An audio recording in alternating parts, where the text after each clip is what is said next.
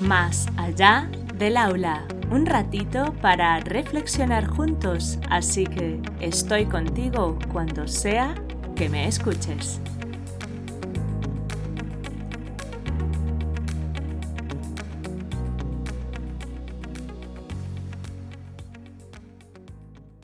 Hola, encantada de tenerte al otro lado.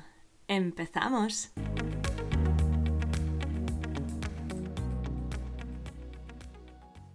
Creando entorno. Hasta el momento os he comentado la importancia de ser conscientes de nuestra influencia como adultos significativos al interactuar con peques y cómo visualizo yo los contextos donde ellos se desenvuelven, con la finalidad de que ese despertar de conciencia nos permita ser participantes activos de los diferentes contextos, propiciando así entornos seguros y potenciadores del desarrollo de los peques. Sin embargo, en los 17 años que llevo trabajando en entornos con peques me he encontrado con disparidades o disputas que buscan culpabilizar a un contexto u otro de cualquier cosa que no nos encaje en el funcionar de los peques. Por supuesto, esto, más que contribuir a un desarrollo armónico y respetuoso, hace sentir a los peques inseguros y con poco sentido de pertenencia a aquellos contextos en los que sus adultos más próximos están en conflicto o bien no valoran esos otros contextos u otros adultos. Os pongo un ejemplo. Recuerdo que en unas clases extraescolares de informática que impartía había una alumna de quinto de primaria a la que generalmente tenía que buscar en el patio para que entrara a las clases.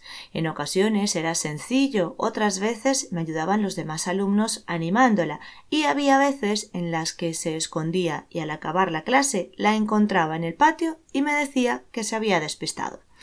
Como la situación era muy habitual, decidí comentárselo al adulto que teníamos de referente, que en este caso era su madre. Al ser una actividad extraescolar, la forma de comunicación era a través de notas escritas y enviadas con la peque. Después de un par de clases, como no recibía respuesta, conversé con mi coordinadora y ella se puso en contacto vía telefónica con la madre. Sinceramente, no sé cómo fue esa conversación, solo sé que en la siguiente clase recibí una nota que decía algo así La niña está apuntada a la actividad por si se aburre o llueve. Entonces, si no quiere asistir, no la obliguéis. Así lo hice, aunque eso me costó una llamada de atención por parte de mi coordinadora, alegando que yo no motivaba a la peque lo suficiente, lo que podría hacer que perdiera más alumnos y por ende me quedara sin esas horas de trabajo.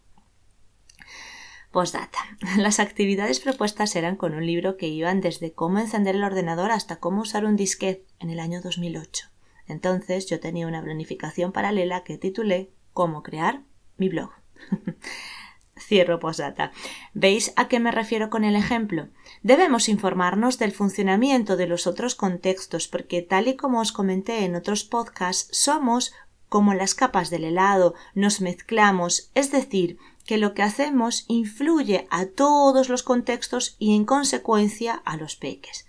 Evidentemente, así como os digo lo anterior, también os digo que a pesar de lo mucho que nos influimos, las diferentes capas y la cereza, es bueno marcar límites o más bien tener muy claro hasta dónde puede actuar cada adulto significativo de cada contexto, para así establecer lo que cada uno debe hacer y trabajar en conjunto con el objetivo de propiciar entornos lo más armónicos posibles en los que los peques se desenvuelvan y desarrollen óptimamente.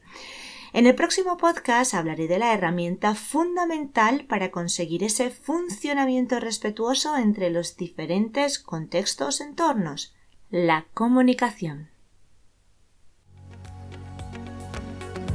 Si te gustó este episodio y crees que puede aportar a otros, compártelo. Nos escuchamos la próxima vez, aquí, más allá del aula.